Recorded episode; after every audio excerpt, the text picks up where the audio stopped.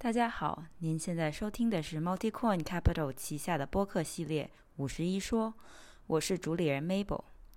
本系列主要探索区块链在亚洲范围内的快速发展，特别是中国从业者的观点、社区和运营。本节目希望能够以对话体的形式桥接东西方，给听众多一个理解行业的视角与参考。本播客将包含中英文讨论。您现在听到的语言将是我在本期节目中使用的语言。感谢您的收听。Mabel 将是 Multicon Capital 的合伙人。Mabel 或嘉宾在播客中的观点，仅代表他们的个人看法，并不代表 Multicon Capital 官方的观点。此播客仅用于提供信息，不作为投资参考。Multicon Capital 有时可能会在此节目中讨论某些代币或公司中持有的头寸。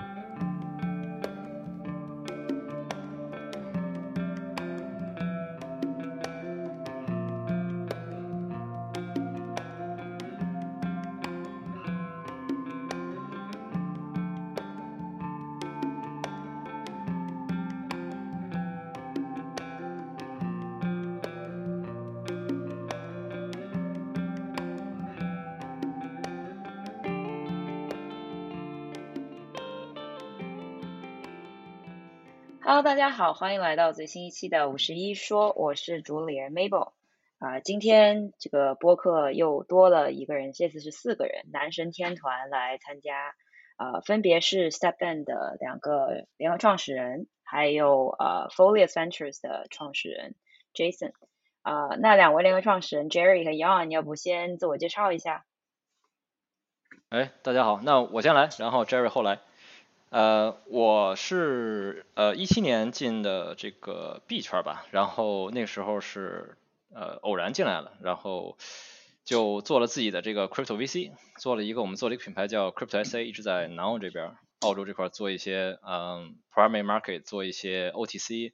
然后比特币挖矿、以太坊挖矿，然后流动性挖矿都做。呃，后来是去年八月份，然后我跟 Jerry 聊，就是聊 X Infinity，我们做了两年多的邻居嘛，然后聊的不错以后，我们发现，因为 Jerry 是做游戏的，我们把两个公司如果给并起来，其实是可以做一些事情的，我们就把公司并了，然后我们就搞了现在这个项目。Jerry 呢？啊，我来了，我来了，不好意思。呃，简单介绍一下，我呢以前是做游戏的，我们二零零八年就开始做游戏了，在嗯，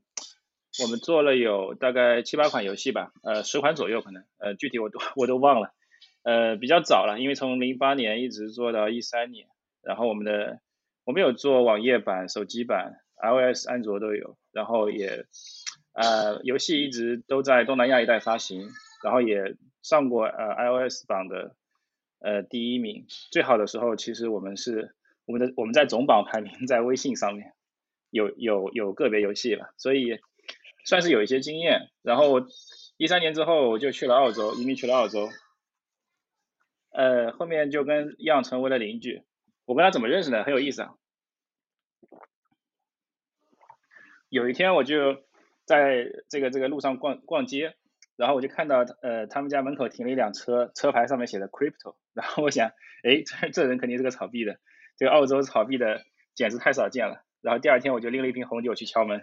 然后我们就这么认识了。之后我们就经常一起 barbecue 啊，聊天啊，就经常聊一些项目。所以这回正好是这个市场起来了，然后我们发现我们两边的这个工作就就就这个经验嘛，特别契合，我们就开始做了 Stepen 这个项目。对，嗯嗯，Jason 我就不过多介绍了，因为他之前也来过好几次我们播客。那呃，这么多可以做的，为什么你们决定就是往运动这块儿去呃去去发展呢？主要原因吧，我觉得是我们进场进晚了。呃，因为当初我们做这个设想的时候，其实已经是二零二零年年底了，我们觉得可能。就是大红大热的已经都过了。如果说我们要从那个时间再从头去做一个很 graphic heavy 的所谓的这个 gamify 项目的话，我们基本上是很难在快速的时间内去把它给做出来的。所以说呢，我们就研究了一下，说有什么其他的方法。所以说这个 Move Turn 其实是一种相对来说比较讨巧的方法，因为它因为我们从一开始定义的时候发现有这一个新的赛道，没有人在做。那我们进来以后，第一的话呢，我们可以通过快速的 iteration、快速的 pivot，然后去抢占一些市场，然后我们可以去这个去呃占领更多的这个用户群，然后呢，我们可以去做大它。呃，大概是那时候这么着想的。我稍微补充一下，其实我们最早聊的时候，最早其实是聊到游戏的，因为我自己以前都是做游戏嘛，然后 GameFi 又火了，但是我很快就想到，其实我们零八年的时候，零八年到一三年经历过，其实经历过第一波是网页游戏从呃忽然的兴起到大量的涌入，到最后的这个大家拼资本，呃拼拼拼制作，然后就变成了一片非常大的红海。然后其实从呃四三 G 开始普及之后，我们我们也是第一批开始做手游的。然后我们当时其实呃我们业绩还不错，我们做到了整个国内，我记得当时像九幺他们都有统计数据，我们做到了整个国内七分之一的手机游戏的充值量。但是也好景不长，大概两年时间，基本上这个这个业内就又变成一片红海了。所以我在想，其实这回也是一样，X Infinity 火了之后，大家都在看。我们有大量的传统的游戏公司，他们其实开发能力是非常强的。然后 tokenomic 这一块，其实去去啊学习一下，去去转换过来，这个技术难度上是很低的，只是说在于你对产行业的理解。所以我们认为，其实这个行业很快也会变成一个红海的市场，并且我们认为这个当前的整个的链游有很多的问题吧，就是主要还是一个进入门槛太高了，学习门槛太高了。所以我们在很早期的时候，我们就在讨论说，我们可不可以做一点什么东西，让这个门槛迅速降下来，让老百姓可以参与进来。呃，所以从这个点点来看的话，其实游戏本身并不是一个很好的方向，但是游戏性是很好的。我们希望我们做一个产品里面有很好的游戏性在里面，但它并不是一款游戏。所以这也是我们去聊到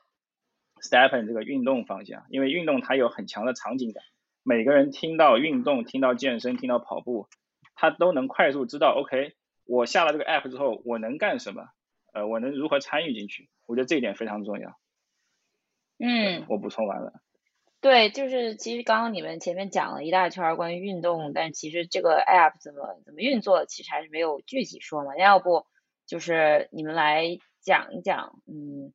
就是从最开始 move move to earn 这个出发。然后你们现在对于这款应用，它的整整体的定位是什么样的？然后大家可以在里面做什么？其实一开始定位的话，就是冲着 Move Turn 去做的。但是我们在做的期间的话，发现我们如果把它当做一个游戏去看的话，其实一个游戏的生命周期，相对来一个跑步软件的生命周期是非常短的。所以说，我们觉得如果说我们让这款项目如果说可以做得更长久的话，我们其实应该去逐渐的从游戏跳出来以后，做成一个类似于 Web 三的这种跑步软件。但是呢，它有一定的游戏性和社交性，所以说这就是我们基本上在中后期的时候，我们就开始往社交和这个呃呃游戏的一些游戏性上面，而不是游戏本身去这块去发展。所以说我们在发展过程中也是。经历这么一个转变，一开始其实是非常想去做游戏的，所以说我们其实呃，我们一开始不叫 Stepen，我们一开始是叫 Fan Satoshi，其实想做一款找到中本聪的游戏，但是也是通过 Move Turn 这种方式去做，到了后来发现说游戏太 heavy 了，这个游戏 element 太 heavy 了，然后呢，我们做了一次轻质化的一个转变，就转变成了 Stepen，把整个的一条呃故事的主线给它砍掉了，变成一款这种小游戏类型的。然后现在的话呢，其实我们基于在这个 Stepen 的平台上面，我们现在继续去构建一个更大一些的社交平台，然后呢去做更多的社交性，然后这样的话可以更多的去增加这种用户的粘性和这个，因为毕竟我们还会再去去呃拉一些非区块链人的玩家想进来，去扩大我们的这个 user base，所以说非区块链人的话，他不玩，他不懂区块链。那很多人他也不懂游戏，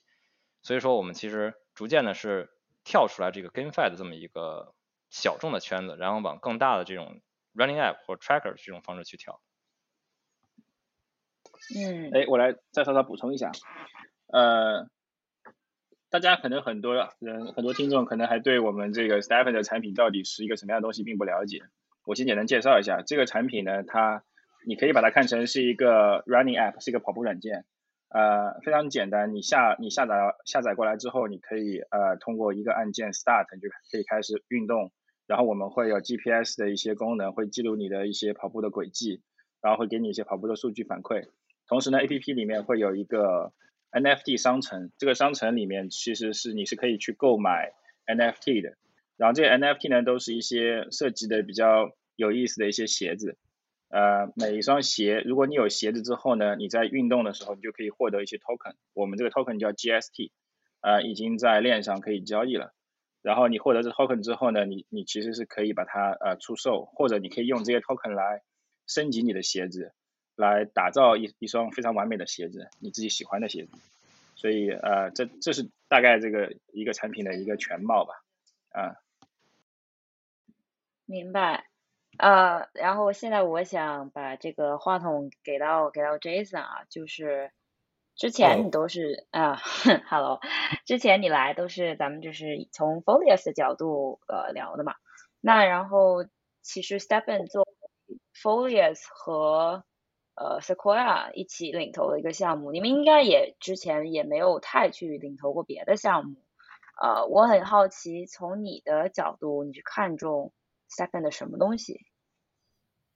对，呃，这边也简单说明一下，公司 Folius 本身成立至今可能也就四到五个月时间，然后团队其实也不大。一般来讲，我也不太认为说我有那种说真正呃领投一个超级大规模项目的这么一个能力。但是 Stephen 这个项目其实有几个方向是非常吸引我的，呃，可能首先来讲，呃，我自己本身就是一个呃核心的目标用户吧，就可能之前虽然可能会有六块腹肌，但是现在其实自从进入币圈之后，就基本上呃变成了一块腹肌，对吧？呃，而且可能这个腹肌越来越大，呃，所以所以本身就是非常希望能够通过运动去呃回到可能年轻时的一些状态，但是可能更重要的原因是说，第一点。呃，我认为这个团队审美是在线的。嗯，我认为 UI UX 来讲是 B to C 项目本身综合实力的完整体现。项目方本身对于呃什么是美，或者说什么样是一个好的用户用户观感，呃呃是是非常重要的。那么我个人其实并没有产品背景，但是很多情况下我用一些 Web 三啊，用一些 DeFi 的产品呢，可能很多时候使用的时候直观的感觉是用户体验有些地方不对。但是我说不出来是为什么。那么其实 Stephen 团的这个方面上，在整个用户的这么一个产品体验上做的让我感觉很舒服，呃，而这个也是其实我感觉是一个做到千万级日活的一个先决条件。那么第二点，在审美在线的基础之上，我认为团队有一个呃呃支撑快速实现呃产品思维的这么一个能力，就是其实你看到很多呃现有的一些团队，它可能会有一些眼高手低的问题，对吧？他们可能想了很多，但是最终落落地到实处，要么是花的时间很长，要么是最后做出来了，可能并没有达到预期。那么这种团队的充沛的经验和快速更新迭代能力，其实在圈内是非常罕见的。那么如果你去下载一下呃 Stephen 目前的产品，呃，我认为他们是在过去三到四个月之内，其实做出了一般来讲西方团队一年的开发量。那么无论是他们这种打造产品的主次流程，还是说产品本身性能和功能足够的克制，又或者是说一些核心功能一次性做透的这么一些能力，呃，最后可能按照设想去整个呈现，甚至是很多情况下可能我没有想到的东西，他们能直接做出来。那么这些能力一定是一个项目一个项目长期经验累积起来的，呃，那么这种呃可以在竞争中更快更早发现问题，并且长足的打败竞争对手。那么这可能是快速实现能力是第二点，嗯，那么第三点可能在我看来是说，呃，正如 Yon 和 Jerry 刚才所说，呃，走路其实是一个大而高频的场景，呃，Strava 目前在市场上有七千五百万以上的用户，呃，另外一个同赛道的产品 Sweatcoin 有一千万以上的用户，那么这些产品可能都做了有一段时间了，呃，我认为其实呃，Stephen 如果做得好的话，达到那个量级是一个假以时日的问题，那么另外其实。我会认为，呃，有一个外部的奖励助推，可以很好的让任何的用户完成一个呃从零到一或者从一到多的这么一个运动行为。呃，其实我认为，其实所有人都在追求更加健康的生活方式，但是很多情况下，呃，可能因为外部的环境原因呢，或者说内部的激励原因，让他们难以踏出最后一步去做出改变。那么，其实 Stephen 这个游戏，我觉得，嗯，做到几点是完全针对人性的弱点，并且能够改善这个用户的这么一些，呃，我说他的这个多巴胺的分泌的这么一个这么一个曲线的。比如说，只要你去跑，只要你有鞋子，你就一定能挣钱。这种经常性的真金白银的影响，呃，直接影响到你的条件反射和成就感。那么第二点就是说，这它其实是有一个沉没成本在里面，就是说你买了鞋，你就会想跑。一天不跑就是浪费了潜在的收益，而且可能能量没用完的话，你可能会想赶紧用完的这种损失的厌恶。呃，第三点，其实我觉得样刚才谈到了社交，呃，它其实可以完全把握到这么一个社交性的炫耀性和嫉妒心理。呃，我自己感觉就是一整一双昂贵的鞋子啊，加上极高的配速，加上一个长时间的长跑带来的高收入，其实从一个侧面上在朋友圈。是呃，体现了一个人他自己的有钱、有闲、身体非常好啊，这三点其实可以很很好的影响一个人对于出门运动的心态，效果立竿见影。不好意思，我再不好意思，我再补充一点点，就是还有很重要的点是，很重要的也是自律，体现了一个的自律，我觉得这个特别好。对，呃呃，J Jerry 说的对，对吧？所以，所以，所以这几点其实我觉得是你。很大程度上改善一个人的多巴胺分泌的，就是整个人 utility curve 会获得改变，然后可能你从不跑步到跑步，或者说你从跑一点点到跑很多，嗯，那么这个最后其实是带有一个很强的用户留存的，呃，而 app 本身在用户做大之后，其实是可以形成一定范围的网络效应，也就是说，在用户范围庞大的时候，呃，对于无论是币圈来讲，还是圈外的产业链，都有着非常强大的。某种程度上的寻租能力，而我个人认为，这种寻租能力又可以反向的去加强更多用户对于平台的依赖和进入到这个平台上上中来。所以，这种带着强金融属性、针对个人弱点、技术庞大，而且有着病毒式爆发潜力，而且可以出圈的项目，过去可能太早，未来可能太晚。那么现在这个时间可能刚刚好。最后一句话绝了，这个过去太早，未来太晚，就就靠今天了，是吧？我今天还没有 跑，我还没有跑，我现在就很焦虑。对，是这样的，我我确嗯，你说。不好意思，您继续，你继续。我是说，嗯，就是我们之前也讨论过嘛，我和我和 Jason 就关于 Web 三游戏，就是我觉得是，嗯，以前传统上定义的游戏，其实呃，我觉得可能已经不能把我们今天讨论的游戏仅仅局限于那一部分。就更多的可能就是你说的这种通过改变激呃激励机制呃来去改变人类行为的这样的一套游戏化的呃行行为，我觉得都都应该算作是游戏的一部分，就更大型的、更无限的游戏。然后，所以其实就所有的很多一些人类行为都会可以通过一些巧妙的设计去去改变它原来的这种思路，然后让他们进而改变他们对于这件事情的行为方式。所以我觉得这个还是挺有意思的一件事。那你刚刚也说了，就是你你比较喜欢啊这个 App 本身的呃一些点，然后还有包括呃它可能他们的一些思路啊等等的。那你觉得也给你个机会夸一下，就是这两个创业者，你觉得和其他的你见过的一些创业者有什么不一样的地方？我刚才已经夸了一遍了，我可以再夸一遍。你觉得这个很快是吗？就是就是就是 shift 很快。哦，好的好的。呃，我觉得呃，论论甘地这个呃卷王这一点上来讲，我觉得嗯，我见到的团队当中可能还没有比 Stephen 更卷的。呃，这可能是第一点。呃，第二点，其实就本身产品来讲，其实我看到很多团队是嗯，他们的思路非常宽泛。对吧？然后站得很高，看得很远，但是，呃，做东西最后不够克制，呃，不够克制是说他们最终没有把握到真正让用户使用这个产品最核心的原因是什么，并且把那个点那个点做深，呃，而且给打透。那么这个这个，我认为其实 Young 和产品可能看了那么多产品，做那么多产品，他们对这一点上其实的认知是很深刻的，所以它可以不仅仅是快速更新迭代，而且是真的是抓住那个点，把它给做透。呃，这两点我觉得是很多创业团队中我很少看到。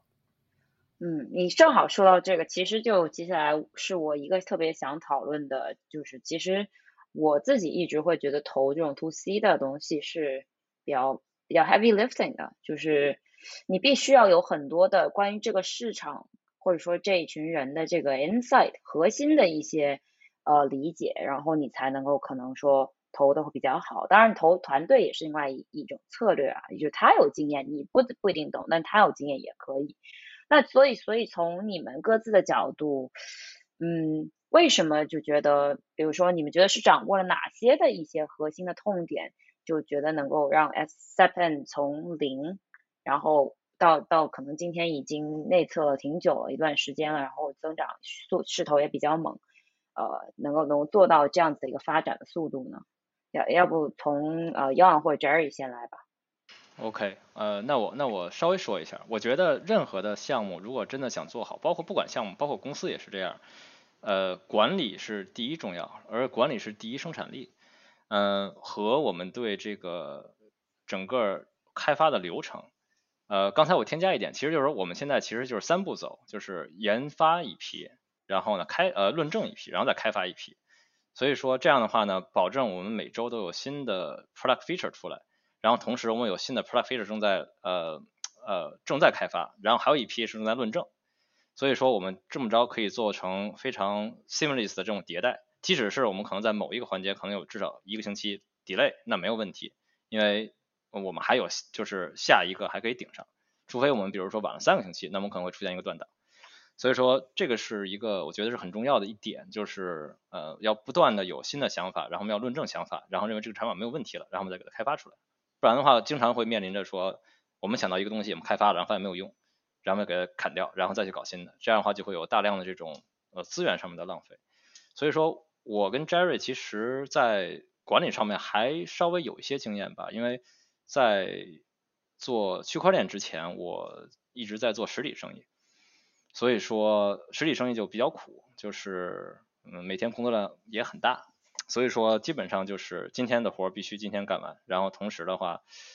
要管理多部门协调，管理各种各样的这种人事上面的问题。所以说，Jerry 也是一样的，Jerry 之前的公司大概在国内他也说了三百多人，然后我现在在澳洲这块儿，呃，实体的生意大概也是差不多一样的人数。所以说，我们从管理上面就是所有东西做 streamline，然后呃，之前我们也。这个这个这个这个开过玩笑，其实我我因为做这个项目，我重新把毛泽东选集又重新读了一遍，然后看一看，对吧？这个伟大的这个这个这个先人有没有什么经验给我们？然后我看到有一点就非常的让我有启发，就是说的就是把党支部建在连部，就是说任何我们的团队的核心开发人员和核心的团队，他必须对我们的社区有一个非常详尽的了解。所以说，任何人想在我们这块去做任何的就职，那我们就说你一定要去 community manager 这个职位上面去干一段时间，你一定要去了解我们的呃 community 在想什么，他们想要什么，他们的 feedback 是什么，他们的态度是什么。他们有些时候会，因为他们是每天都在用这个产品的，然后我们也会让我们的所有的人，就是员工、contractor、合伙合伙人，我们都会让他们去用，然后给我们提 feedback，然后呢我们再去依照这个 feedback。去做更深层次的这种产品上面的改进。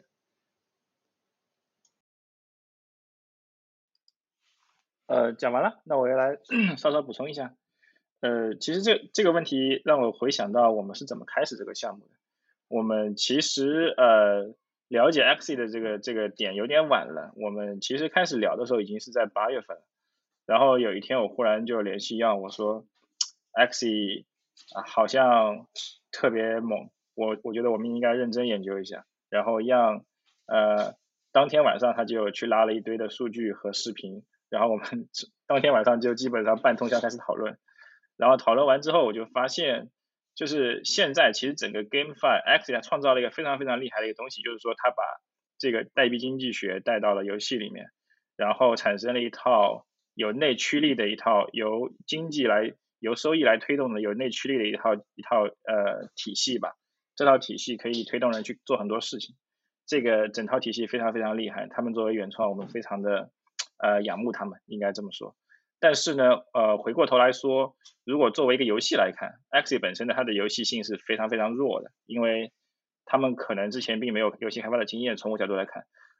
所以说看完这些之后，我们说如果能把它的那套代币经济学可以借鉴过来，其实我们可以解决它现在游戏当中很多的痛点，比如说它的这个 SLP 的无限产生会导致经济系统啊。的这个呃泡沫比较严重，整个的通胀会比较严重。然后其实，在传统的游戏里面，我们有非常多的这种设计的机制可以去解决这个通胀问题。呃，这些我们都有很多年的经验可以去做。这是我们认为，首先我们可以去很好的改进它的一个点。其次呢，我们还联想到了说，如果把这一套的激励系统去放到另外一些给人正反馈更强的地方，比如说。现在 X 我们发现，如果你真的想去赚钱，你可能需要在电脑前玩好多个小时，把它作为一份工作来干，最后你就没有这种快感，没有娱乐性，因为它本身它的定位是一款游戏嘛。但如果你把游戏变成了纯粹的工作，你你要玩好多个小时，然后你是为了去赚钱，你是为了去当一份工作来干的话，它就没有没有乐趣了。所以我们就在想，其他能不能有一些什么场景能给人很强正反馈？我们就发现，其实运动是一个会给人很强正反馈的东西。就像如果我能真的坚持去锻炼，坚持去跑步，坚持去健身房去去练我的八块腹肌，我真的练出来了。其实这个东西对个人的这种自我强化是非常强，所以这也是为什么到现在我们发现很多我们的社群里有很多很好的反馈。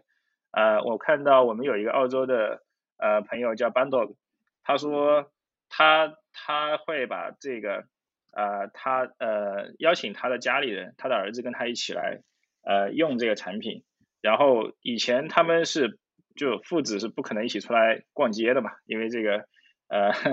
对吧？有有有有这个代沟嘛，呃，但是现在他们居然可以一起出来去慢跑一场，每天可以出来散个步，去走走，改变他们的生活。因为正是因为这种正反馈，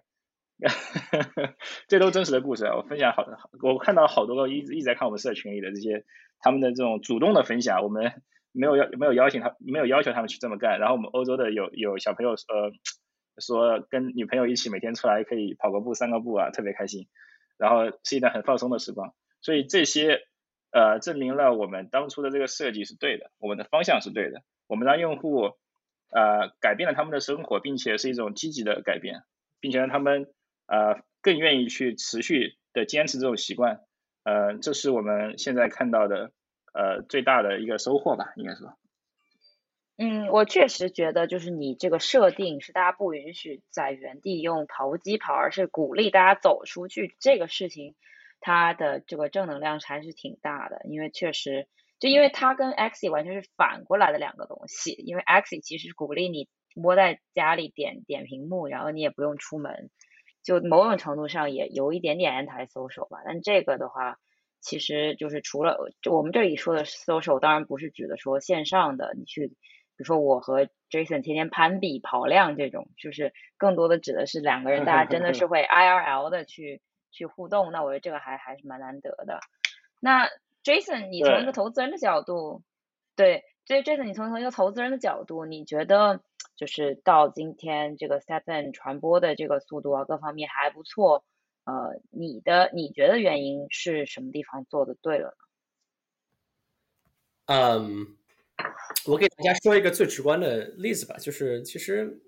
我我可能氪金目前两千三千多刀，然后我有九双鞋，然后在现在做活动的前提下，在现在 GS 的价格下，我可能一天随便跑一个五十分钟的步，我就能净赚个一百五十到两百美刀。啊，对吧？收益率可能百分之五到百分之七左右，嗯，这种这种比较疯狂的回报，我觉得是非常容易出圈的。就是我其实跟任何人说，你随便走走，对吧？你就能赚这个钱。这个其实它它可能就会变成一个变成一个自来水，变成一个自来水。然后我们现在这一个大环境下，其实其实有两点啊，就一点是呃，它的这个行这个行业的火热，对吧？这个 Web 三从 Crypto 到 Web 三的转型。呃，意呃叙事上的转型，它其实吸引了很多人去关注这个事情，可能是钱，可能是技术，可能是对未来的展望。呃，那么在这个大环境下，其实它的它的内生又有发生了一些变化，就是说我们的基础设施，我们的 L one、L two 和我们的这些存储啊的一些呃呃 basic infrastructure 在变得越来越好。呃，我们的法币的出入金，呃，和 KYC ML 系统变得越来越完善，呃，而我们的这个上层的 Dev Tooling 架构以及人才储备和整个的这个金融生态，呃的一些代币分发，呃，激励机制的这么一些玩法，也变得越来越多元化，越来越完善。嗯，这三个东西合起来，其实是为最上层的 application 为这个呃行业里带来一百万。到一千万甚至一亿级的单一 APP 用户，提供了一个非常良好的基础。所以，所以我其实是一直在寻找说那种可以大范围出圈，而且透过这个整个 Web 三的金融杠杆，对吧？就是这种世界上充沛的流动性，透过一个非常巧妙的激励机制，并且是让所有参与者共赢的方式，把很多人拉进这个圈子。所以，我其实我是某种程度上一直在找，然后可能 Stepen 现现在当然很早期吧。呃，但是我觉得他可能恰恰戳中了这一点，然后可能让很多人原本不太关注的，然后真正看到说，哎，actually 就是说 Web 三和 Blockchain 有这样的一个有意思的 use case，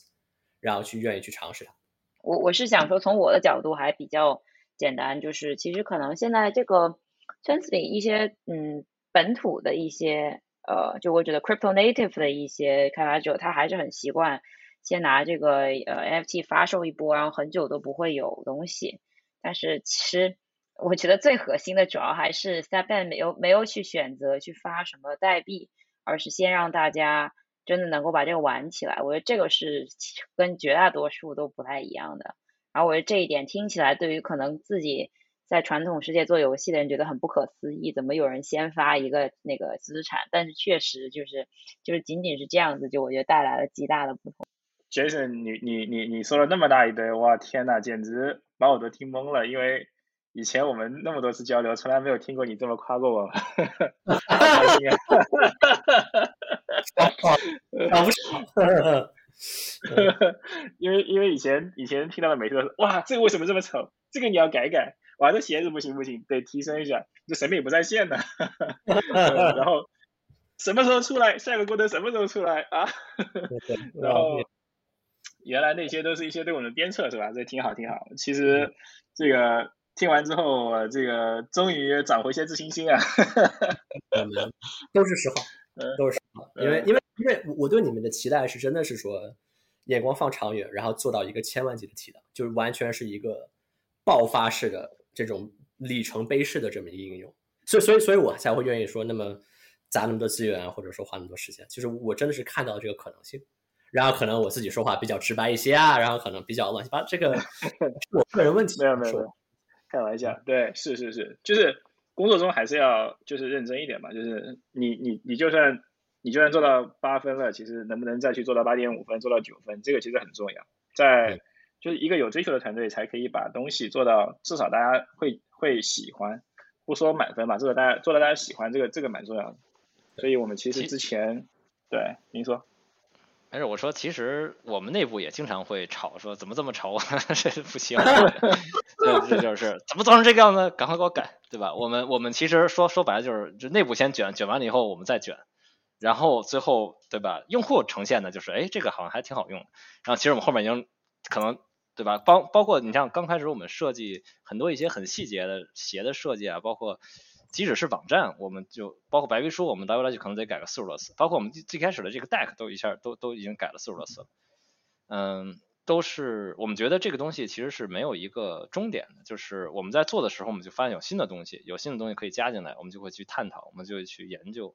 很多东西。其实我们本身一开始也不清楚，比如说 GPS 那些东西，后来也让包括很多的防作弊之后，呃，我们我们也花了很多的精力去做。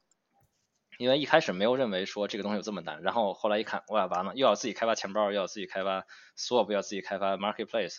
然后什么东西都都要自己搞，然后然后 move turn 的所有的路线优化，很多东西 Jerry 这边也是，这这这这，就基本上怎么说呢？现在变成了说是他值晚班，然后我值早班，他基本上现在是早晨睡，早上几点？五点，然后我大概差不多是同样的时间，我七点钟起来接班。这样我们白天有时间可以开战。嗯，对，嗯，牛逼，就，嗯，也没辙。对这个东西，我觉得，因为 Jerry 自己也是创业，我也是创业嘛。就是你看，我是 Jerry 比我还更早一些，Jerry 应该零八年开始创业的吧？我是一零年左右。嗯，我一直一直我一直记得特别清楚，一开始做实体创业的时候，我们是买了一家小餐馆，然后后来是我应该是凌晨早上四点钟开着车带着我老婆，然后给她放餐馆里边去烤肉去，因 为是是是一个越南小餐馆，越南小，因为这边嗯澳洲这边之前接了很多的这个越南难民嘛。然后他去吭哧吭哧烤肉，然后搬肉，然后后来我们有了第二家店在这个市区，然后他要拿着小推车把肉从一个店搬到另外一个店。然后我是后来我做做了自己另外一个建材的生意，然后是我那时候还好，他变成早上五点钟上班，我五点钟给他送过去，然后我七点钟去自己店里边开叉车，然后铲那个 pallet。冬天的时候贼冷，就我觉得就是这种怎么说呢，就是嗯，创业都是苦的。我觉得 Jerry 肯定也有自己的这种。开发的那种很苦的这种这种经历。哇，我这个就不能说了，我这就不能说，没法说了，这都是坑是吧？刷刷信用卡发发工资年代就不能说了。哎呀，是是是是是是，经常是你像，嗯，怎么说呢？就是我我记得最开始创业的时候，基本上就根本就吃饭想都别想，可能午饭可能四点钟吃，就就就就基本上是常态，就是因为员工要休息，你让员工先休息，然后你老板也要上。我基本上就是要盯着所有人的 lunch shift 都结束了，我再吃。如果不这样的话，其实是很难去，尤其是对于我来说，其实更难，因为我们后来带的都是，嗯，怎么说呢？澳洲人团队，就是本地人团队。本地人团队的话，天生就不好管，因为之前我跟 Jerry 有讨论过，到底是我们这现在 Stephen 团队到底应该是华人还是本地人？然后我说，然后我们看了一圈，我说不行，本地人我们试了两个，的确是，就是怎么说呢？嗯。澳洲这块本身就是，嗯，跟袋鼠一样嘛，大家比较安逸嘛，所以说，对，真的要就很冲的，其实还是少，所以说我们最后还是华人团队为主。我对我刚来那几年，我刚来那几年，呃，在我朋友公司，呃，去那边，呃，也也相当于做个班吧，去去混混本地的一些情况，发现真的是每天一到下午三点就不干活了，天呐，三下午三点开始跑到 pub 里面开始喝啤酒。喝到晚上六七点回家，每天都是如此。哎呀，这个这个简直就是，压根就不是一个创业的地方。说实话，呃，整个西方的很多的国家吧，可能都是这样。对，其实其实，嗯，你你其实你想一想，这个东西反而适合创业，因为就大家都躺平了，然后你如果很努力的话，你就能成功。就不是你得就是你得有你你得有小伙伴陪你一起站起来啊！啊，你站起来没用啊！对对对对对对，所以所以说老板当的很惨嘛，就是对吧？起的比什么早，睡的比什么晚，对吧？嗯，对。就不过在这里，我我我正好想感谢一下我们研发的一些兄弟们吧，都这段时间也不是光咱们俩苦，其实他们也都每每个人基本上像 Tom、Leo、Kevin 他们。呃，还有很多很多的小伙伴，我们美美术的同事都是都是这样子，一天一天这个这个都在战斗过来吧。呃，Leo 经常是陪我到天亮，他在那边呃做我呃就就一起吧，虽然大家都是呃移动办公，呃，但但但是都在线上，都在线上，所以特别不容易这段时间。就是其其实还是最苦的是我，因为我挨过一刀，你知道吗？哎呀，你把这茬忘了。这个故事，这个故事得讲讲。这故事你当时咋说呀？这个这个太催泪了啊！这个故事，这这个故事得我来说，我来说，我来说。这个故事，我我我我得帮样去说一说。呃，咱们应该是八月还是八月份那会儿，八月份还是九月份那会儿，然后说，咱们既然做做一行得爱一行嘛，得认真研究一行。咱们既然想去做运动方向，得把所有的运动软件全测一遍。然后我就先挑了一堆一大堆的一个，我我先做个 list，我说要你把这些都测一下。我说我都已经开始测了。我的测其实比较简单，我每天晚上正好在头脑风暴或者想事情的时候，我会出门一边去运动，一边去打电话或者是沟通一些事情，然后一边去测一下这些软件。但是一样就比较认真，他每天就会 拿着这些跑步软件出去跑一大圈，然后。一个月跑了两百公里还是更多，我我具体忘了，他他跟我提过跑两百多公里，然后这个有空就出来跑，早上也跑，下午也跑，吃完饭也跑，然后忽然有一天人找不着了，电话打不通了，对，因为每天都保持对每天都保持在线沟通嘛，然后非常高频度的沟通，忽然发现哎八小时没人没影了，然后等等等等我联系上，他说我在医院话都不能话都没法说，拍张照给我，天呐，就。他是那个运动过度，直接被拉到医院里去，然后医生说是阑尾炎，一开始是吧？对。后来然后说是做个小手术，三个小时搞定了，最后叫了叫了急救车，因为痛的不行，叫了急救车过去，呃，进去之后八个小时才出来，最后说割了这个肠那个肠，割了一大堆，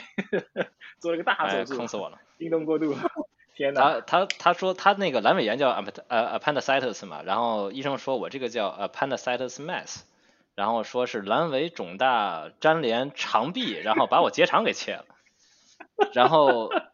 阑尾炎就是 keyhole operation，就是切四个孔，然后然后阑尾就给切了，因为小嘛，然后人说你这阑尾跟橘子那么大，我不好意思切不了小孔，直接给我拉开了，这个拉开以后的话就就就完了，就直接就躺了一个星期。就是，哎呀，那个时候真是，而且我最惨的是什么呢？是周五的时候，就是有点不舒服，然后无所谓，然后没食欲，没吃饭，然后周六的时候早晨觉得不对，叫了那个呃家庭医生过来看一眼，然后下午就送医院去了。医院一看说是阑尾炎，那好，你不能吃饭了。等于说我从周五没吃饭，周六没吃饭，然后周天给我排到 operation，哎呀，我靠，我跟你说三天半没吃饭，我就差没饿死。啊，对，术后术术后恢复又不能吃，快四天没吃饭，但活还得继续干呢，在医院是啊是啊，你在医院里打电话，你知道吗？太牛逼了，这个就别人创创业是会发胖，我感觉你这直接就可能要掉个十几斤至少。哎，我我我跟你说，做了那个手术以后，我腰围一下呃就小了一点，我不知道是不是少了点肠的原因，真的真的真的，我很多之前穿不下裤，我现在能穿上了。太牛逼了！太牛逼了。对，刚刚刚我遇到了一个技术问题，但是没想到今天这个录制软件竟然能在我不在的时候，它去中心化了，你们知道吗？就你们三个自己在跑，然后我没有了也没事儿，竟然。对，其实我我比较想就是关于你们前面说的 Axie，就其实整个行业它都 GameFi 都有可能一些遇到挑战吧，就就比如说他们经济模型一开始没设计好，然后后面要改等等等等，那。呃，你们觉得像 StepN 这个长期成功，然后并且不不会出现我们今天见到的一些呃所谓 Play to Earn 游戏的遇到这种经济挑战，你们觉得一些核心点会是哪些？那那我先说这是补充呗，因为我可能说的比较浅，因为这毕竟在游戏设计这块还是有很多的经验的。其实我我其实是后来又自己单独去看了 YouTube 一些视频，学怎么设计游戏一些，所以说。有一点我觉得很重要的就是，如果说我们把它当做游戏来设计，或者是一种健身 app 来设计的话，一开始的难度总要是高的。这样的话，我们之后稍微放松一些，那大家肯定不会有那么多的，大家肯定是欢迎的。如果说你一开始把难度设得太低了，你之后想增加难度的时候，就会有很多从 community 方面的 push push back。所以说，我觉得 Axie，我觉得很大的问题很可能是他们社区的人。会有很多的 pushback，说你不能这么着改，你不能那么着改。所以说之后项目方也很左为难，说不改可能马上就呃长线会会会会出问题，改了可能现在就出问题，那干脆就不改了。所以说就有了一种这种说哎算了，下次再说吧。呃，这是我猜的啊，但是我觉得这个这个现象是在很多项目上都可以看到的，就是当你面临的多方的压力，你无法在这上面进行一个更好的抉择的话，那就会出。就后面就肯定会出问题，他他就是说，他那个时候没有出问题，但是他已经埋下出问题的种子。嗯，那我我稍稍补充一下，就是呃呃，我们以前做游戏吧，其实国内做游戏团队我呃交流过非常多，每每家都有自己的做法，有一些是更偏向于艺术创作，他们有自己的灵感，他们就开始做；有一些其实我们这个团队其实比较偏向于理性。因为我们怎么设计游戏，我们其实是先是先考虑了那个啊人性，我们一直从人性出发，我们认为所有的消费、所有的快感、所有的用户的参与度、他的意愿都是来自于他的人性的满足，就他所谓的需求的满足。那其实我们在做以前我们做游戏，我们我们还专门总结出了一个一个所谓的人性素，叫欲望素，欲望素，说不好意思，欲望素。然后我们把把人的所有的欲望把它提炼出来，比如说呃赌博的欲望、炫耀的欲望。然后假扮异性的欲望等等等等等等，有些 欲望比较正常，有些欲望可能不是很正常，但是我们也都总结出来了。然后大家其实最后去你去花钱获得那个快感，其实是因为游戏里的某些系统设定，它让你满足了这些欲望。比如说炫耀，你为什么会去买一个这种 QQ 炫装啊，或者很多游戏里你会去买一个闪闪亮亮的一些武器啊，是因为它满足了你的这个这个这个欲望，然后你获得了快感，所以你很愿意为这个买单。那么我们其实是在这个过程中，呃，但是我刚才提到的是说，呃，一个大的系统原理，但最后我们其实是要用数值来，呃，去衡量它的这个所谓的快感，要把它数值化，就是说我为什么愿意花十块钱而不是花一块钱？我为什么愿意花一万而不是花花花一千块钱？这个里面这个钱其实背后代表的是一种数值数值体系，然后这个数值体系在游戏里面其实是一种经济模型的设定，然后这个模型其实是。不会是一蹴而就的，所以我今天看到很多的 GameFi 的产品，他们一上来会去做大量的这个 NFT 的预售，我们其实没有做这个事儿。这个事儿我们呃内部其实讨论过，呃，它当然有很大的好处，说一开始我去 mint 一堆的 NFT，然后会带来很大的流量和关注度，然后用户很多人一下就知道了这个产品。但它的坏处是说，我今天卖出去一万个 NFT，那我将来游戏上线的时候，这一万人他都直接就进来了。那么，如果我的游戏游戏的经济经济模型是不对的，或者说它是需要调整的，那我就无法去快速的去调整，因为我每一次调整都在让让我所有的用户去重新适应我的这个经济体系。他们有些人可能会不喜欢，因为不会所有的调整是会让他们是会让他们更舒服的，很多调整是会让会让他们更觉得更不舒服的，会把一些收益变少或者等等的一些调整。那而这个调整过程会会需要持续多久呢？根据我的经验，我们以前做游戏。基本上一款游戏上线，你从第一天上线的内测到你最后你认为调出来一个很舒服的一个经济体、一个游戏系统，快则三个月，短则慢则可能需要半年的时间，这是游戏行业的一个常态。那你这这么多的时间的去调整，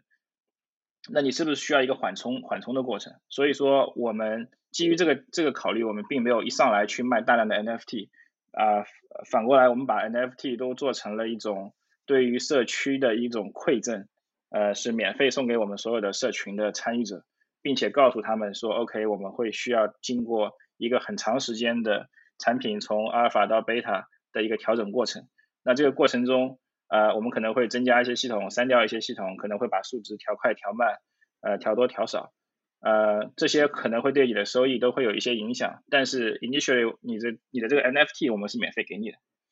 嗯。是，所以说这是我们的一个出发点和我们怎么去操作的。呃，我们希望通过我们目前看来，我们其实是从九月份就开开发，九月份开始开发产品，十一月份我们就上线了我们的阿尔法版，然后十二月份我们上了我们的贝塔版。这个过程中，我们已已经做了大量的调整了。目前这个经济系统基本上是可以，我们认为是可以，已经可以比较比较好的可持续的往下发展，但是我们依然会做一些微调。啊，对，这是我们我个人的一个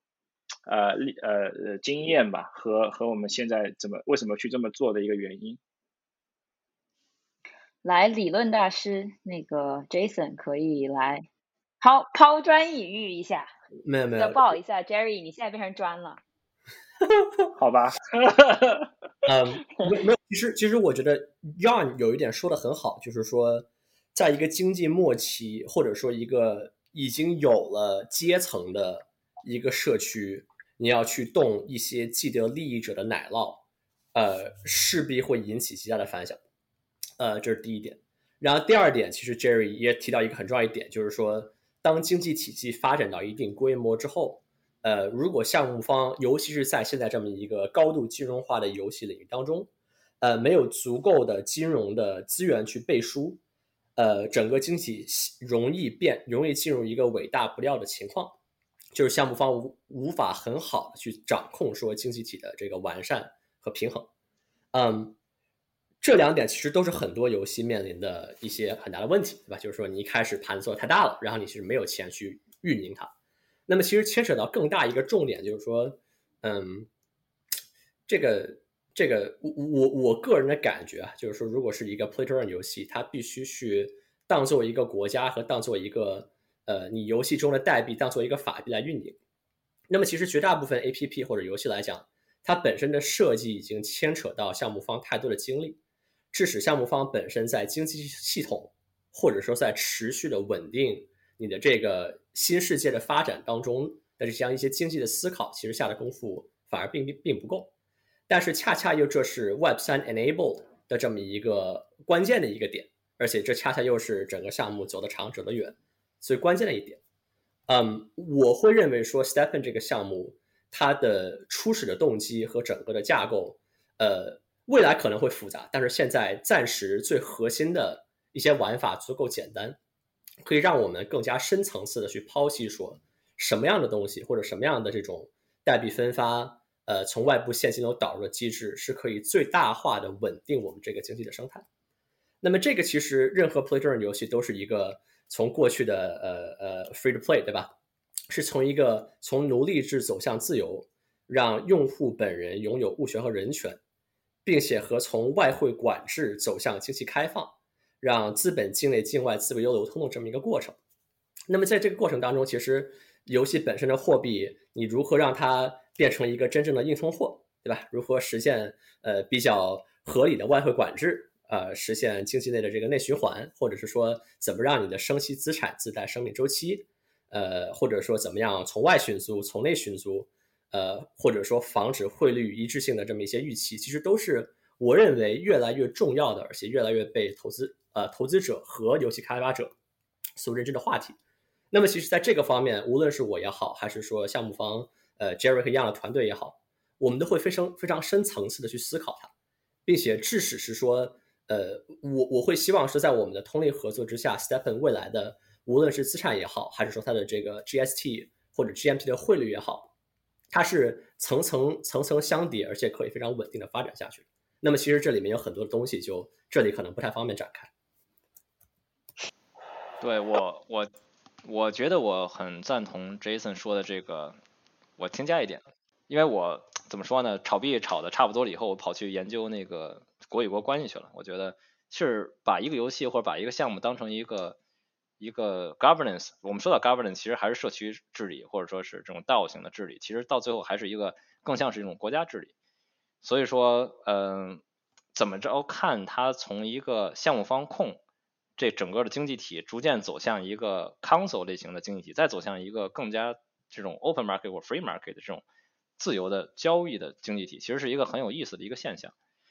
然后，其实让我想到，刚才我又很想加，我就让我想到了那个《君主论》里边的一句话，其实就是说，他说国王是慷慨的，因为他分的是别人的利。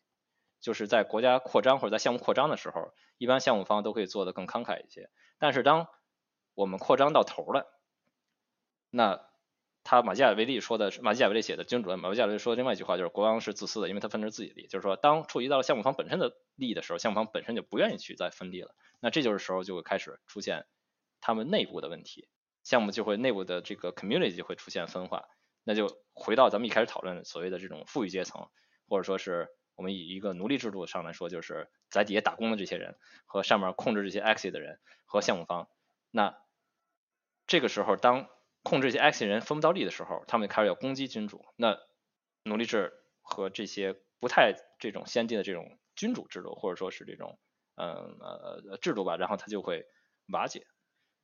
我就想说一下这个话，就是说展开一下吧，就是说对于一个治理来说的话，我觉得在 Web 三它将是一个很长很长很长的一段路去探索，因为它里边会涉及到一些像国家方面一样的这种管理，它也会有更多的这种人性上面的这种东西。所以到最后的话，每个人都有一个 voice，但这个 voice 应不应该被听到，有多大的 voice，有谁可以去说，他怎么去管理，这都是很多的问题。对，就是 怎么讲呢？跟就你顺着你刚刚就是说的，就其实是在一个呃生态里面，你要让有钱人有能够维持有钱，但是又不能让他和下面的人差别太大，因为下面的人如果差别太大，这有点让我想到俄国，呃，就是十月革命爆发嘛，就是其实当时的那个时候，英国也有很多工人，就我指的是一战前夕，但是呃，之所以哦英国的工人就是没有去走俄国人这这条老路，很很呃就是那条路，很简单的一个原因就是当时工人在英国其实待遇。已经很还是挺好的，虽然说可能对英国本地的人他们觉得还挺苦的，就是下井条件就下矿井条件也不好，但是呃就是 small fish 还是能够分到一些，但是在有一些就是像俄国那样子，那就是极端的不平等的情况下，那这种体系就会崩塌。所以你刚刚说到这个，我觉得还还确实是挺有感触的。因为英英国有罐头，英国英国发明了那个罐头的产生嘛，俄国其实是从农业时代步入了工业时代很快，所以说并没有产生这种东西，所以说底层的压力会很大，因为有饥荒嘛，所以说导导致了虽然说都是呃所谓的布尔什是乔亚是那种工人革命的这种东西，但是在俄国发生，但英国没有发生。对的，然后其次就觉得还有一个很重要的原因，确实是英国的民主较为彻底，就是下议院和上议院，咱们之前还聊过这个事儿嘛，就是下议院 actually 是有相当的权利的，因为你下议院如果不不去那个的话，上议院压根儿就不能不能去发起讨论，所以就这个其实就相当程度上的去限制了他们的权利。呃，我其实前面是是想说顺着咱们聊这个话题呢，就是因为。就是让这种小的这些鱼能够赚到一些钱，是是很重要的。但是呃，不让羊毛党去把你给撸爆，就是也很重要。就是几乎成为一个 Web 三项目能够持续做下去的必备的技能。所以就是我还比较好奇，你们在做这款 APP 的时候，是为了防止一些作弊行为遇到的一些挑战。我觉得这个应该也有挺多很好玩的事情。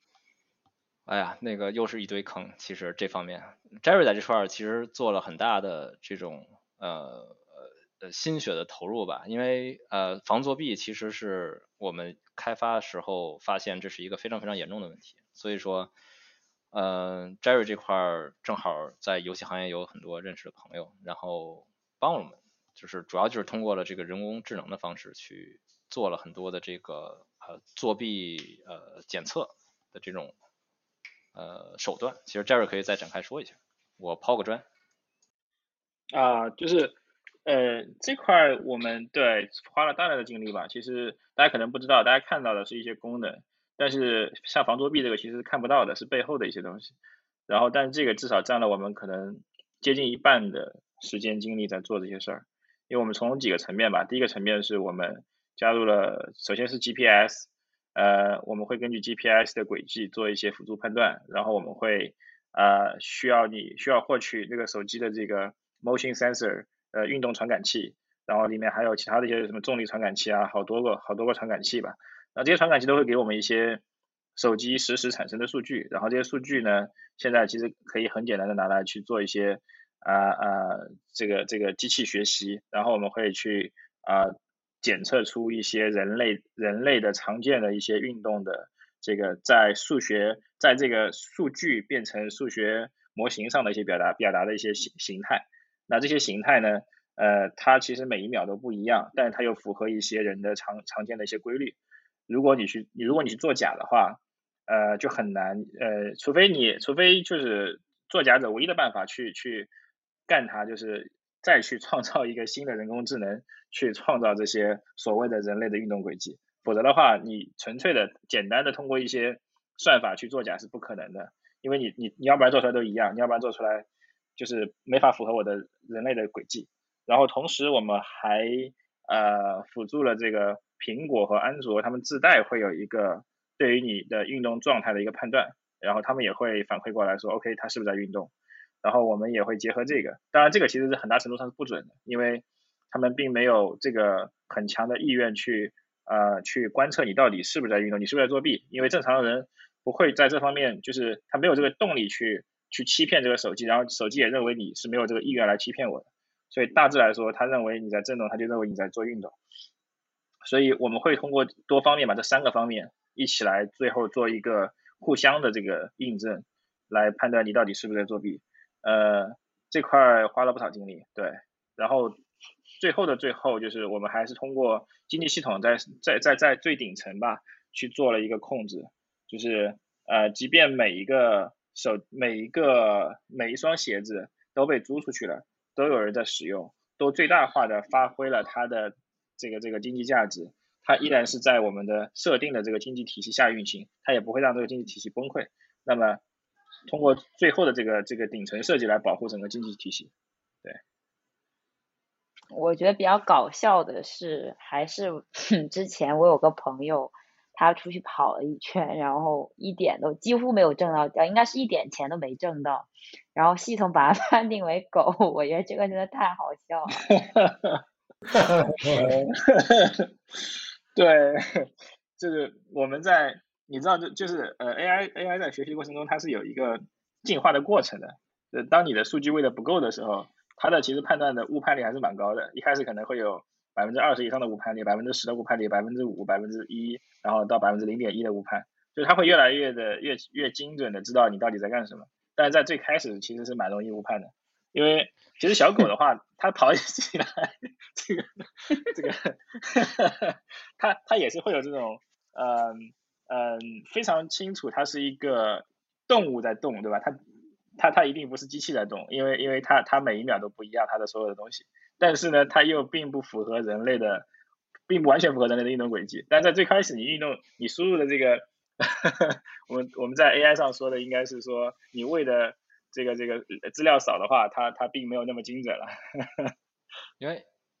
你手机其实，在不同的裤兜上一袋对吧？裤兜、屁股兜，它其实数据都是不一样的。这个其实是很难解决的，它需要大量的数据去喂，的确是这样。哇哦，是这样子，都不知道。所以对，就是其实。其实像 Nike Nike Plus 这些，它是有好多这种过去的数据，当然我不知道它有没有收集这种数据啊。对，我了解，我了解你想问什么，因为因为因因为我们不是跟那个 Scott 也在聊嘛，他是 Adidas 这边负责运动软件的，他们也有非常大的一个数据量，然后他们也很好奇我们是怎么做的，因为对他们来说，他们其实也没有这个意愿去去区别你到底是不是在作弊嘛，因为呃你就算作弊了也没有什么奖励，呃。所以说，所以说我们之前也聊过这方面的话题，嗯，对他们，他们并没有去做一个很强很强的这方面的这个分析，呃，并没有。嗯，对，其实我只是想问，就是他们像耐克，我是知道他们真的尝试过做这种东西，然后因为其实像 Nike Plus 上面的呃社交属性其实没有 Strava 那么强，但是他们也可能就觉得说这个 Move to Earn 还是一个挺好的。那你们觉得这种大厂他们尝试做这个，但是并不是很成功，呃，让你们猜的话，是因为一些什么原因呢？呃，这个就是打江山跟守江山的 区别了。我们现在是要打江山，他们大厂来说的话，他肯定不能有那么多非常怎么着呢？很很很很出格或者 risky 的这种决定，因为何苦呢？对吧？人卖鞋不香吗？那他只要把自己本职工作做好就可以了。但是我们既然去做创业的话，肯定是说。先搞一百万人，再搞一千万人，我们肯定是这种方式，我们肯定是要做的更步子迈的更大一些，更快一些。这就跟你手里边有一千万，跟你手里边有对吧一百块钱，一百块钱成天就想播对吧？我们要对吧？对单车变摩托，那有一千万的嗯是做理财去了嘛？其实其实就是这种心态，因为这个鞋厂已经有几百年的这种历史了都有，那他们需要做的其实就是稳固对吧？保证他们在各自的历史里边。有一定的发展，然后呢，在整个的这个 market presence 上面有一定的这种曝光率就够了。那他去搞这么出格的话，其实不符合他们本身的这种这种财团类型的定位。如果弄得不好的话，还要去花钱去擦屁股，其实就没有必要。对，而且 legal 肯定也是个问题吧。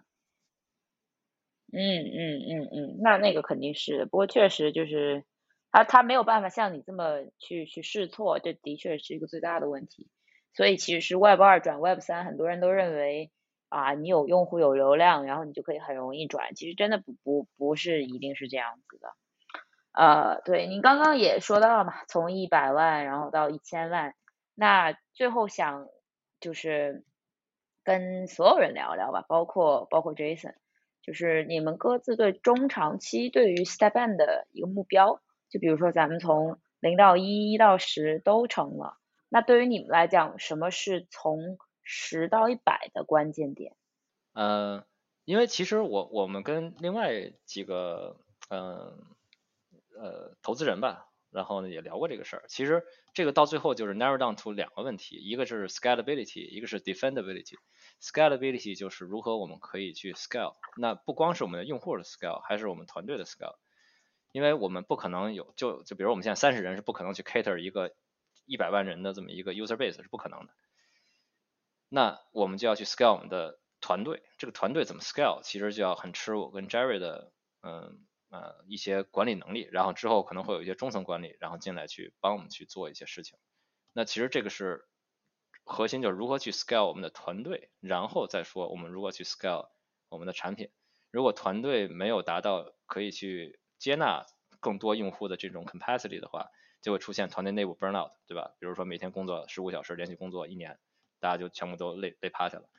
一定要有相对的这种 talent pool，我们可以去找，然后我们可以去谈，我们可以去肯转化。那用户也是一样的，我们找到合适用户转化。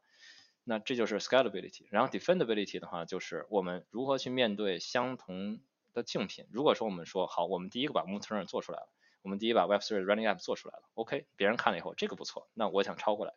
那其实这我们也是前段时间花了非常非常非常多的时间去论证这个呃 vampire attack 这吸血鬼攻击的这种问题，就是它做一个新的小的更轻量的 m o v e r n 然后可以 tap in 到我们的社区，说哎，我们这块有一个新产品，对吧？大家可以双挖。我们怎么着去 defend 我们的这种嗯 leading 的 position？所以说我们现在有做了非常非常多的研究以后，发现有很多点我们其实是可以 utilize 的。呃，举一个点来说的话，其实就是说我们其实不应该去禁止这个 vampire tag，我们反而应该去呃更包容的去做 vampire tag。那我们自己去做，对自己做 vampire tag，怎么说呢？就是如果说我们说我们去跑步去挖我们的 GST 或者挖我们的 GMT，OK，那我们可以去跑步挖其他的币，我们自己去做双挖，让别人无矿可挖，也可以，这也是一种方式。所以说，我们更多的去考虑如何我们去做更好的用户粘性，然后用户的弹性，然后呢，让用户在我们的这个平平做一个平台，其实更多的是，因为我们之前有讨论过社交，然后我们也不做过做过多的剧透，我们社交做做什么，但是我们已经有一些想法想去做。做社交，然后呢，做比如双挖，把我们的用户做的很开心，就是他来我们这块儿每天都有新东西。我们可以把双挖做成活动，包括我们之后也有讨论说这种叫这种呃线上马拉松的这种这种这种，就是募资再募资，或者说是呃多次 IEO，当然就是给用户发一些福利，就是可能发一些呃呃这个这个 governance token 的福利，让他们通过跑步的方式，然后呢去赚 allocation，就很多很多很多新的玩法，我觉得是我们可以进行探索的。而我们这么着做了以后，其实。用户来我们这块变成来我们这个平台，而不是说把我们当成一个跑步软件，所以这是另外在更高层次的一种 transition。我们从一个 GameFi 转变成一个 Web3 的 Running App，再往后我们就要转变成一个平台，这个平台可以可以可以去 offer 各种各样的 Web3 上面的一种社交啊、运动方面的服务，甚至是说做呃 offering 的服务。对，我说完了。哇，那我我稍稍补充一下，最后那个杰森帮我们总结吧。然后呃，样说的已经很全面了，我其实没太多可以补充的。我其实我自己一直定位的是，包括以前创业，呃，我我其实更更愿意把自己定位成一个产品经理，因为我我其实是蛮喜欢做产品，然后我也比较喜欢去从一个使用者角度来看看所有的东西，包括我们自己做的东西。所以这也是为什么我花很多时间在我们的在我们的呃社群里面，Discord 里面，Reddit 里面去看我们的用户那些分享，然后我其实看到了很多非常非常积极正面的反馈，然后我其实我我觉得如何呃从零做到一，从一做到一百，呃从一做到一，我们觉得我们基本实现了，因为我们做了一个大家喜欢的东西，然后从一做到一百，其实我我从微观角度来聊，我觉得我我们应该是我个人角度啊，我应该是继续的把这个产品。做到让更多人喜欢，然后让更多的人去因为这个而建立了一些更良好的生活习惯，或者说更积极的生活态度。然后其实是一种呃不断的给用户一些正反馈，让他们啊去呃因为这个产品获得了更好的生活吧，呃对自己的认可度更强。那从这些方面来讲的话，呃无非就细化到一些具体的产品怎么设置，我们如何如何给予用户的一些积极反馈。就比如说，我说一个很小的具体的点啊，比如说我们以前做游戏的时候，我们也考虑过说，有很多游戏公司的理念是说要让用户沉迷在游戏里，那沉迷的时间越长，游戏越成功。其实我们当时讨论过，我们其实是内部是反对这个观点的。我们觉得沉迷并不会让你一个产品更成功，其实反过来可能会让用户更容易疲倦。而我们应该是在适当的时间、适当的长度、适当的强度。让用户呃来参与进来、体验进来，然后并且获得呃适当的这个正反馈就可以了。那他第二天可以再来，就像你去高级餐馆都不会让你一次吃到撑，对吧？都会给你一块小小的牛排，然后你吃的很开心、很舒服，然后一回家又想来了。那我们其实做产品，我们这方面也做的做做，说到吃，梅博就笑了。那个我们我们，呃，我们做产品也是这样，我们做的挺克制。我们一上来给你一双鞋，就给你十分钟。其实我们就是希望你出去走走。我们并没有一个非常大的目的，说 OK，你你拿我这个跑一天跑八小时，这个不是我们的想要做的想要做的事情。但是我们希望在这十分钟里面，可以给你一个非常好的用户体验，然后让你第二天再想尝试这十分钟，再想出去走走。其实，呃，我们发现有一点出乎我意料的是，说我们以前一直认为说是最最会会最喜欢我们产品的，可能是那些每天都爱跑步的人。当然，他们确实很喜欢我们产品，用了用了之后，但是我们发现，其实正反馈最强的是那些原来不跑步的、不出门的宅男宅女。也压根就不不出不出去，然后用了我们产品之后，发现哎，就十分钟下楼走一圈吧。然后经常看到群里面大家在分享说，这个 美团外卖都准备都都准备要下单了，然后说这个哎呀取消了，下去自己拿吧，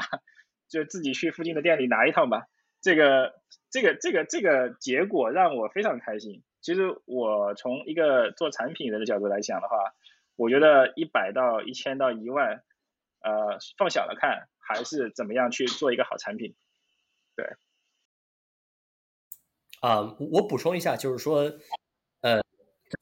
最后一点点哈，就是说，如果我们要去定义的话，可能对我来讲，从一到十，在十那个节点，我会希望说这个产品有大概月活十万级，对吧？五万级到十万级的用户，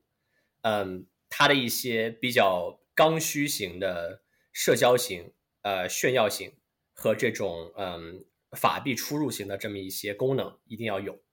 而且它已经初步具备了经济自洽完善，对吧？现金流充沛，然后可以，嗯，不太需要去，嗯，用庞氏的行为去自给自足。在那个节点，我会认为说这会是一个类似黑洞式的用户入口。呃，借助这一个用户的体量，其实 Stephen 可以在全世界各地多点开花，然后去做出很非常非常炫的一些商业的行为。然后那个时候就可以进入一个非常正循环的这么一些 飞轮的效应，所以，所以这可能是我对团队一个比较高的期望。五到十怎么能叫高期望呢？你这不是很打 Jerry 的脸吗？我们其实下了个赌，下下下下下了个，我们其实下了个注，对吧？就是我们自己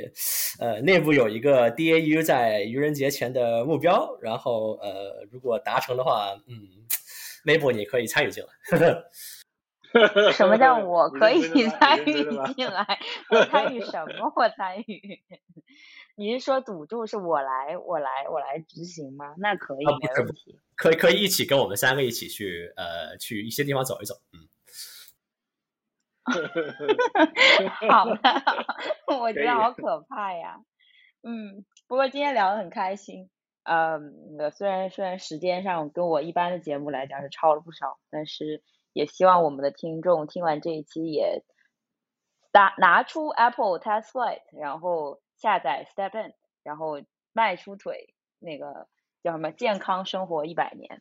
好吧？那今天就感谢大家来加入我们这个讨论啊，感谢 Jerry 啊。补充一嘴，不不好意思，补充一嘴嘴，补充一嘴嘴。呃，Apple 是 OK 的，然后安卓也是 OK 的。啊，对对对对，当然当然当然，sorry，就是任何机型老少咸宜，好吧，嗯，感谢感谢感谢。